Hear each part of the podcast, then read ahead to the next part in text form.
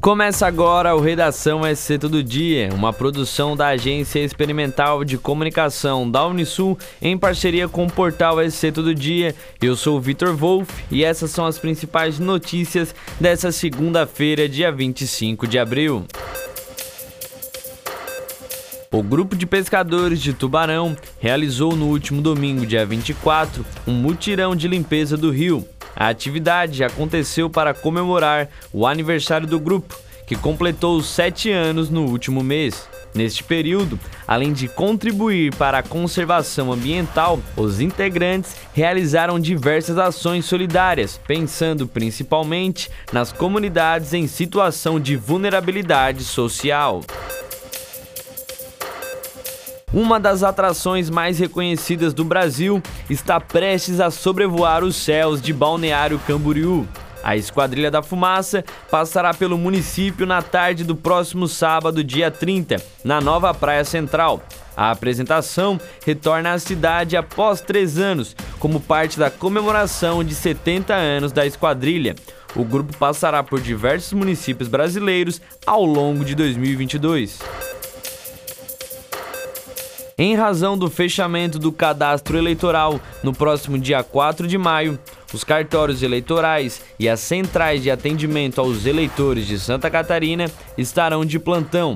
Segundo o chefe de cartório da 33ª Zona Eleitoral de Tubarão, Ricardo Leonetti, até o dia 30 de abril, das 9 horas da manhã às 3 horas da tarde, os cartórios eleitorais estarão abertos para atender de forma presencial quem não conseguir realizar serviços eleitorais pelo atendimento online. O aumento de eleitores procurando os cartórios eleitorais já começou e há um alerta para que as pessoas não deixem para a última hora. Nesta segunda-feira, dia 25, às 7 horas da noite, a Câmara de Vereadores de Forquilinha realizará uma sessão solene para homenagear personalidades que deram sua contribuição ao longo dos 33 anos de emancipação do município. Nove pessoas, sendo algumas delas em memória, foram escolhidas pelos vereadores para receber a outorga de títulos honoríficos. Será uma noite especial para o Legislativo pois além das homenagens, vamos inaugurar painéis com fotos históricas da cidade e de pessoas ilustres que por aqui passaram, contou o presidente da Câmara, Célio Elias. Morreu o policial rodoviário que foi atropelado por um fugitivo na SC 108, em Massaranduba o cabo Alexandre Maciel atendia um acidente de trânsito por volta das 7 horas da noite deste domingo, dia 24, quando tentou abordar o veículo, que já estava em fuga de outras guarnições policiais no momento. Segundo o boletim divulgado pela Polícia Militar, o condutor de 26 anos desobedeceu a ordem de parada e jogou o veículo em cima do militar. O motorista é foragido do presídio de Blumenau e tem passagens por tráfico de drogas e extorsão.